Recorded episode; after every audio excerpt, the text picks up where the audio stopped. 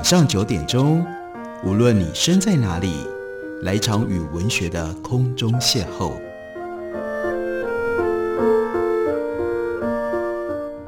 杨照谈书，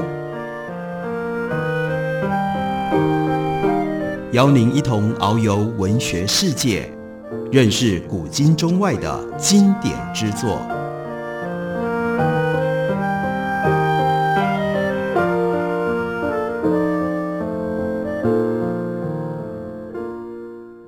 位听众朋友，大家好，欢迎收听杨照谈书。本节目以台北广播电台 FM 九三点一，每个星期一到星期五晚上九点为大家播出。我是杨照，在今天的节目当中，要为大家介绍的是我自己写的一本新书，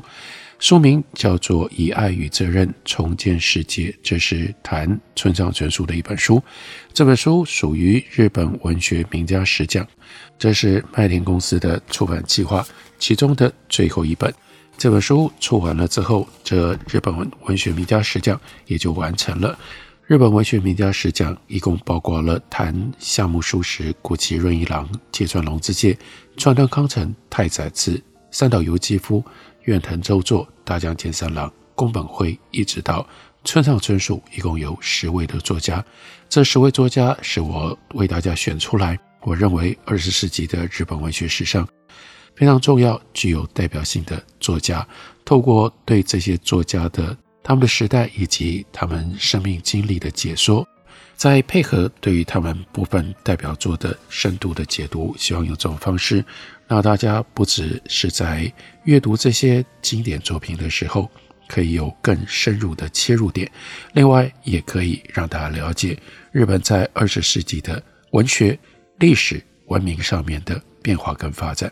在讲到村上春树的时候，我相信大概对大家来说最熟悉的一部作品是《挪威的森林》。《挪威的森林》会是村上春树最畅销的小说，一点也不令人意外。但是，《挪威的森林》在日本刚上市的时候，第一年就卖了三四百万册，累积至今已经超过了一千万册，却无可避免在我的心里面引发了这样的一个问题，那就是。为什么这样一本如此哀伤的小说，可以在这样的一个时代，这个时代我所认知、我看到的是，大家都希望有娱乐，娱乐几乎就是必然要能够逗你笑。换句话说，大家逃避哀伤，唯恐不及。这样的一个时代里，这样一本哀伤的小说，为什么可以变得如此的热门？我们来看一下这本小说到底怎么个哀伤法。挪威的森林小说一开头铺陈完了飞机上的回忆情景之后，立刻出现的，大家有没印象？其实是一口井，而且是一口很可怕的井。井在草原尽头开始要进入札莫林的分界线上，大地忽然打开，直径十公尺左右的黑暗洞穴，被草巧妙地覆盖隐藏着，周围既没有木栅，也没有稍微高起的井边砌石。只有那张开的洞口而已。这是小说真正的开端，也是整部小说的核心隐喻。我们的人生，至少是这些小说主角们他们的人生，就是一段走在有着一口隐藏的井的草原上的旅程。他们之所以变成了小说的主角，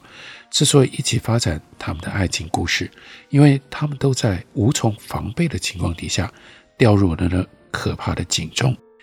小说当中的一位女主角，那就是 Naoko 直子，她就形容掉到井里面的可怕境况。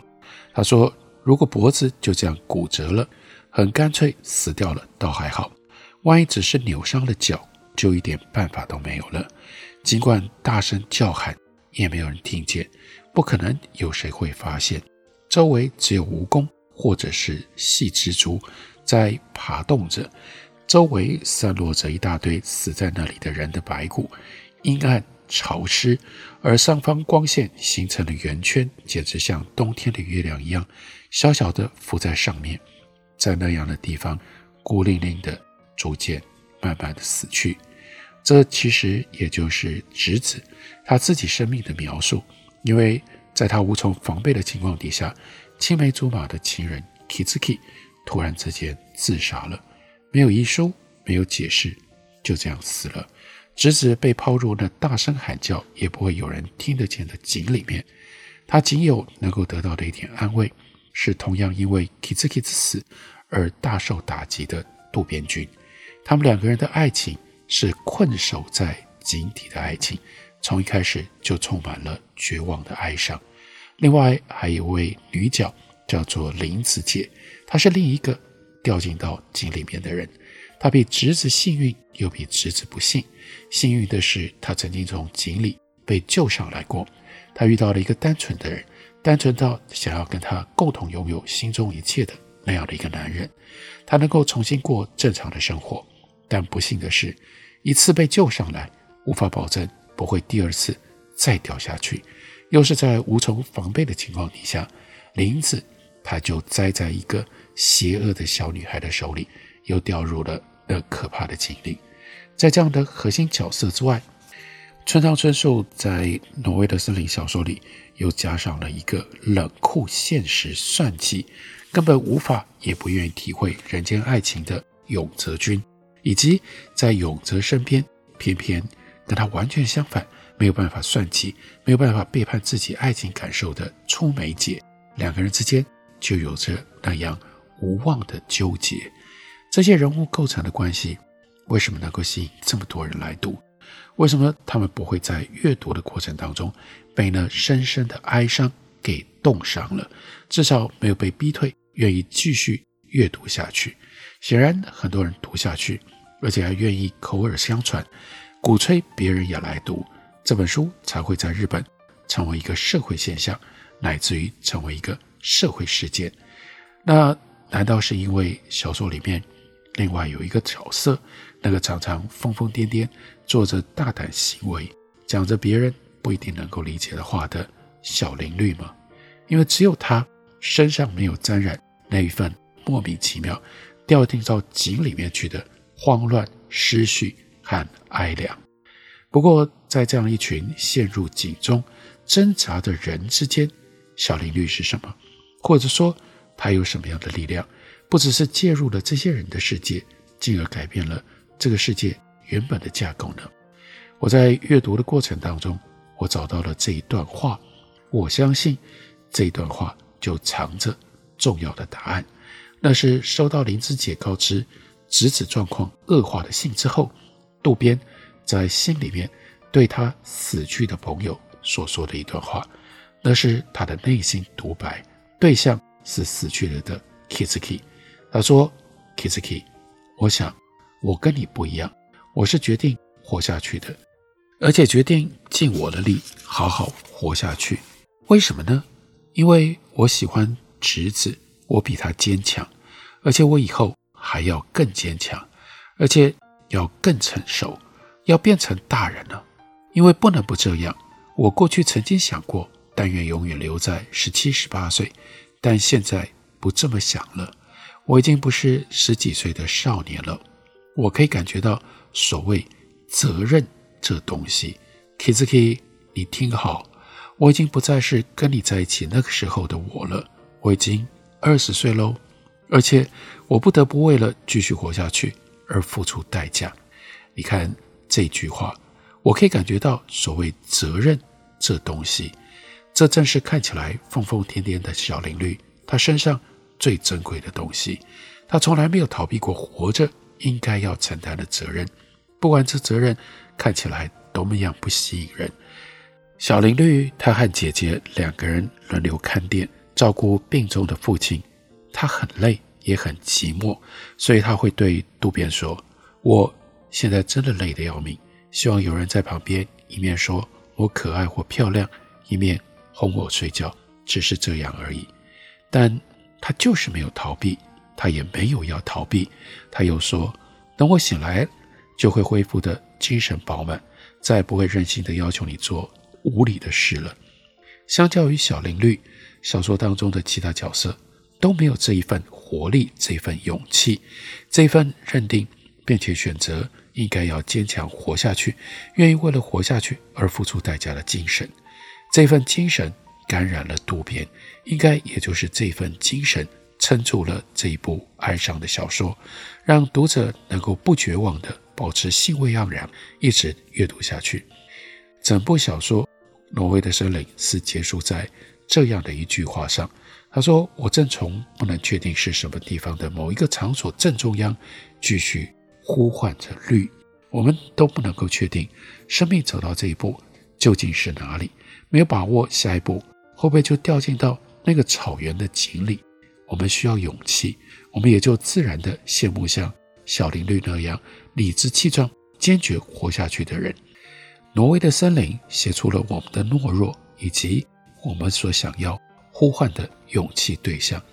我可以感觉到所谓责任这东西，尤其是活下去的责任，以及对抗命运条件的责任，这是几十年来没有从村上春树的小说追求当中离开的主题。他在不同的小说当中，用不同的手法探索这个主题的不同面向。我们对于自我责任的责任，对于过往记忆的责任，对于依照命令从事的责任，对于幻想梦想的责任，乃至于对于命运和宿命态度的责任，最直接、最明确展开这项责任主题的小说，是村上春树他所写的《海边的卡夫卡》。《海边的卡夫卡》小说的概念建立在爱尔兰诗人 W.B. Yeats 他的一句诗，这句诗叫做“责任始自梦想”。对村上春树而言，不是 “You are what you eat”，不是 “You are what you did”，更重要的是。You are what you think of，甚至是 You are what you dream of。你做什么样的梦，你怀抱什么样的梦想，比其他一切更真实的决定了你是一个什么样的人。因而，你就不能够只是为自己的所作所为负责，你还必须进一步的为自己所梦想的负责。三十几年读下来，我很确定，村上春树是一个死心眼的小说家。不管他写什么样的小说题材，一旦被他写了，那小说就带有浓厚的成长小说的性质。不过他写的不是少年如何在社会当中成长，懂得如何活在社会里，无宁是少年如何对抗社会而成长，认知自己的梦想，以及愿意为这样的梦想来承担责任，来付出代价。所以在他的小说里会一直出现勇气、强悍。这种字眼，在海边的卡夫卡里，乌鸦如此不容商量的告诉小说的主角田村卡夫卡：“你要做全世界最强悍的十五岁少年。”这种勇气强悍的追求是成长的关键。村上春树如是坚持，而且坚持这种勇气强悍的追求是人生唯一最重要的事情，至少是小说碰触人生唯一最重要的主题。这就说明了为什么这本书的标题叫做“以爱与责任重建世界”。这应该是村上春树他小说非常重要的关键主题。我们休息一会儿，等我回来继续聊。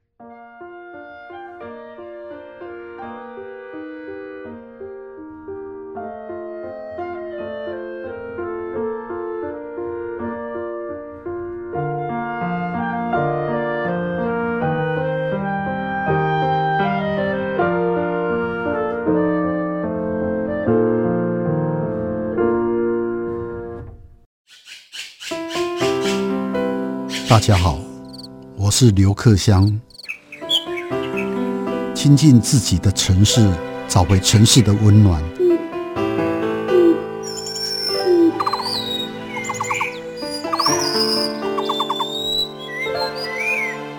听见台北的声音，就在台北广播电台，FM 九三点一，AM 一一三四。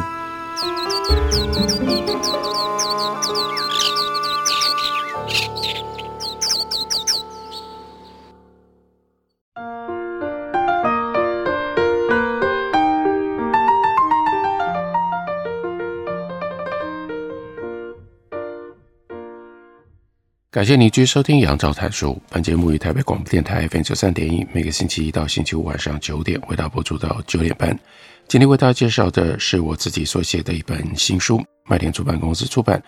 书名叫做《以爱与责任重建世界》。杨照谈村上春树。村上春树从他的第一本小说《听风的歌》一九七九年出版以来，四十几年当中，他的小说作品一直维持了惊人的一贯性。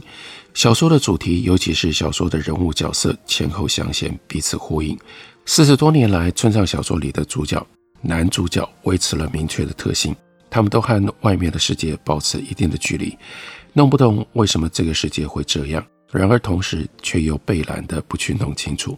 他们都在追寻着某一些神秘的目标。偏偏那些他们无法停止追寻的东西，永远模糊暧昧。更麻烦的是，永远说不明白。对自己说不明白，当然更不可能让别人了解。他们只能够在迷雾当中，带着一个不能放弃的念头，持续走下去，懵懵懂懂经历了所有奇怪的事。小说里那些经历的奇怪程度，和主角的被懒懵懂，形成了最强烈的对比。却就产生了村上小说最迷人的风格。那些男主角一个个都是巨大的，我们可以说生命经验吸收机，一次次吸收了各种风暴、各种折磨、各种感动和各种吸引。那些对别人而言应该是刻骨铭心、永志难忘，而且必定会彻底改变个人生命的经验，常常就被这些男主角就这样吸收进去。几乎丝毫没有改变他们的迷茫和迷糊。村上小说里不断传递出来、不断让读者惊讶的，那就是主角一次又一次以无奈却不求甚解的态度来看待身边发生所有的事。那些事，有的是神秘的电话，有的是电视里面跑出来的小人，有的时候是具体动物形象的羊男，或者是青蛙大哥。有的时候是女性主动献身的性爱，有的时候则是黑道般的人闯进来，把房子彻底砸烂；有的时候是被搬运进完全陌生的时空，有的时候是世界即将毁灭的灾难。看，有这么多各种不同的情境，村上笔下的主角遇到了这些事情，但很特别的，他们没有很兴奋，没有很害怕，甚至没有很疑惑，而是。就这样接受了，所以村上可以这样说，他写出了一个个黑洞一般的生命，所有的经验一碰到他们的身上就被吸进去了，吸收再多，黑洞一般的生命本身几乎没有什么变化，他们还是那样无可无不可的过着。老实说，如果拿掉了这种被懒态度的主角，村上春树的小说看起来会很惊悚、很夸张，甚至洒狗血到了荒唐的地步。我们光是看村上小说的性爱场面就好了，或真或幻，总是有女人一再主动乐意和村上小说的男主角上床，那种频率，那种简单的程度，几乎可以媲美《零零七》通俗小说跟电影。然而，不同的地方就在于，村上小说的主角绝对没有 James Bond《零零七》那样的一种沾沾自喜，没有男性征服的炫耀，他往往只是莫名其妙。被动的接受了这样的角色，和我们身边的人都很不一样。不过，我们会在他们的身上读到一种天真，甚至一种拒绝长大的固执。无论发生什么事，他们不愿意认真的去理解这个世界，如此他们才能够继续活在自己的世界里。那种拒绝长大、拒绝去弄懂现实的坚持，应该是使得他们成为经验黑洞的根本原因吧。拒绝长大。拒绝去弄懂现实的坚持，或许也正就是村上春树他的小说最吸引我们的地方。在我们的潜意识里，一边我们读着村上春树的小说，一边有一个自己听不到的声音，很惊讶的在说着：“啊，遇到这样的事，你都还可以不认清现实，没有被现实改变吗？”潜意识里，我们被这样的天真。对于天真的这种终极固执跟保护的态度，深深感动了。因为我们的内在也曾经或者是持续存在过这样的天真。村上春树的小说为什么能够直接对我们的潜意识说话，跳过了意识的防卫排斥？或者换一个方式问：为什么村上春树的小说不会因为那样虚幻的情节引发我们在阅读上的反感？为什么这么多的读者？不断地持续阅读村上春树，他一本又一本的作品无法抗拒呢？我的答案会是，因为他创造出来的角色从头到尾具备同样的性格习惯。村上春树赋予他们的生活描述，铺排暗示了他们特殊的一种梦幻感，一种梦幻的态度。他们的现实是那么的不现实，他们没办法适应正常的上班环境。他们从一般人的轨道上游离出来，他们自己下厨做出带有强烈异国风味却又如此理所当然的三明治意大利面，然后喝啤酒和喝威士忌。最重要的，他们永远都在听着各式各样的音乐。如果把这些元素，尤其是把音乐从村上的小说里面拿掉，很简单的，村上的小说角色就不成立了，进而村上春树的小说。也就不成立了。不夸张地说，四十年来，村上春树在小说里所写的，我们可以简单的这样形容：煮意大利面、喝威士忌、听音乐，总是听着音乐的男人，在世界上的奇幻旅程。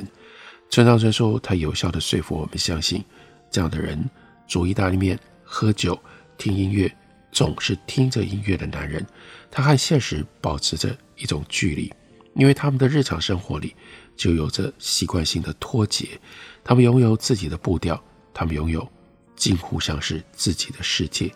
音乐是用这种方式进入到村上春树的小说，而形塑了村上春树笔下的角色。即使是在最具体、最现实的时光遭遇当中，他们都随时可以跟着音乐进入另外一种状态里。他们不止听音乐，而且他们对音乐有着强烈而且自我的感受。音乐是他们抗拒现实最重要又最自然的武器。不管外面发生了什么，听音乐，把音乐听进去的那个刹那，他们就和现实解离开来。透过音乐意义的筛解，用跟别人不一样的眼光来看待对待现实里所发生的事。这样，他们才能够一直保有天真，不会被现实牵扯进去，不会被现实改变。能够写出这样的角色，他的力量来自于村上本身和音乐密切的关系。村上曾经写过一本书，在中文的书名翻译成为《给我摇摆，其余免谈》。这本书的后记里，村上春树他就说：“我最初的职业并非文学，而是音乐。”他指的不只是写出听风的歌之前，他以开爵士咖啡馆为生的这件事情，更重要的应该是他对于更重要的应该是他对于音乐的感应来得比文学还要更早，还要更强烈吧。他就说，大学毕业之后没打算上班，考虑过该做什么之后，我就开了一间爵士咖啡馆。当时开这家店的动机很简单。还不就是为了要能够从早到晚听音乐？虽然以现在的眼光来看，实在是傻得可怜，但当年的我以为人生就是这么样的单纯。这就是村上春树他在后记里他所写的，从最早的听风的歌里面那个叙事者我，到挪威的森林里主角渡边君，再到海边的卡夫卡里面的十五岁的乌鸦少年。如果他们自己可以选择，他们选的路应该也就是：哎呀，不要上班，去开一家爵士咖啡馆吧。经过这么多年，村上春树他的骨子里还是觉得人生就这么单纯，或人生可以这么单纯，人生应该这么单纯。只不过不一样是，他知道了现实里有非常多不同的力量在侵扰、在考验，想要保持如此单纯的人生，所以他在小说里。一方面大张旗鼓地夸张展示那些讨人厌的力量，另外一方面又让饱受侵扰、饱受考验的主角总是维持着对于单纯人生的一种信念，也就是维持着对于音乐高度的感应，享受借由音乐可以感受超越现实的快乐。村上春树另外一段话，他是这样说的：“只要是好音乐，我就绝不错过；碰到真正出色的杰作。”更是会为之感动，有的时候这种感动甚至还为我的人生带来了明显的变化。所以在《海边的卡夫卡》这部小说里面，我们就看到了这样的情节：卡车司机星野先生，他在被带到四国的高知市上，那是要去帮助拦下他的车、搭他便车的这样的一个老先生，结果呢，他反而变成在高知市的街上漫无目的的乱逛。结果他进入到了一家咖啡馆，他听到了贝多芬的大公三重奏，那是一首钢琴、小提琴跟大提琴的三重奏曲，那是真正的杰作。音乐带来的直接感动状态底下，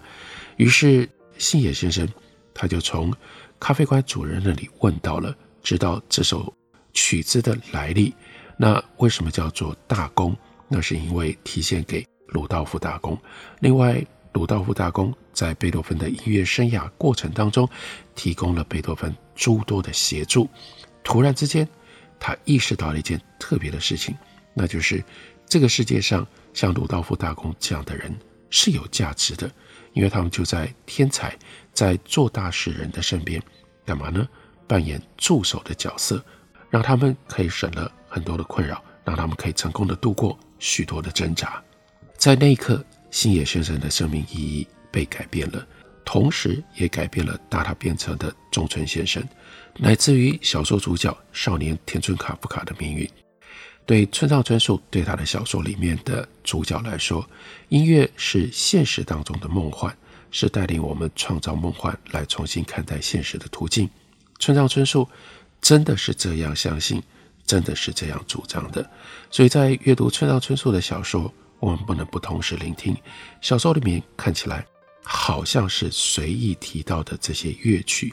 到底是什么样的音乐？是爵士乐，是古典乐，或是摇滚乐，在什么时候浮现出来？也许是偶然，但是借由音乐所开展出来的这一份天真梦幻的力量，却是再具体、再坚实、再强大不过。因而，我们也就可以体会为什么村上春树的小说好像总是有这样一股少年成长的力量，因为一个一直如此相信音乐。如此看待音乐的人，透过音乐用天真梦幻来跟现实搏斗的人，他应该也就不会老了。这本书书名是《以爱与责任重建世界》，杨照谈村上春树。感谢您的收听，明天同一时间我们再会。